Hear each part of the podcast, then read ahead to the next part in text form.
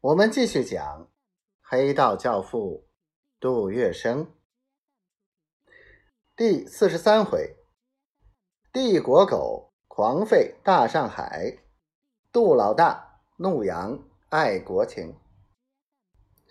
对于政治与社会事业，杜月笙表现出异常的热衷，可谓苦心经营。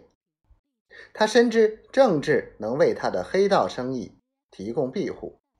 所以，他始终对此不遗余力。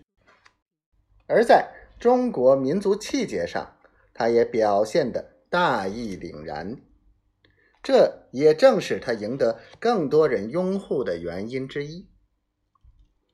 一九二五年五月十五日，日本开设于上海的内外棉纱厂，由于罢工事件，演成劳资双方激烈争执。日本人竟用手枪射击手无寸铁的工人，当场击毙顾正红一名，同时有八名工人身受重伤。东洋人闯了大祸，心里也很紧张，他们唯恐激起中国人的公愤，会对他们不利，因此采取高压手段，竭力弥缝，威胁报界。不得刊登新闻，压迫官方取缔工人行动，更向公共租界工部局请调大队巡捕，四处弹压。这么一大血案，便暂时被压了下来。报纸只字不提，上海人都不晓得出了这么大的事。被压迫的工人由于停工过久，生活发生困难。商请上海总商会出面调停，总商会害怕东洋人的蛮横，一存观望，一味拖延。工人们仍求助于上海学生联合会。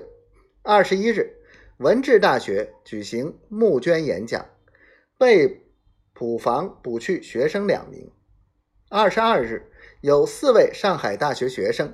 前往参加顾正红追悼大会，又被巡捕悉数捕捉。两校教职员随赴普房要求保释，复为普房坚决拒绝。工人和学生们情绪激动，热血沸腾。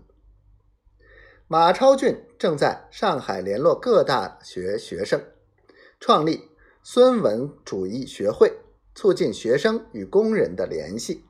引导青年思想纳入正轨。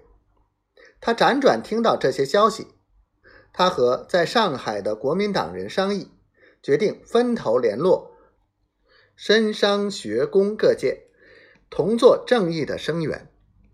初步决定五月卅日在九亩地举行民众大会，向日本人公开提出抗议。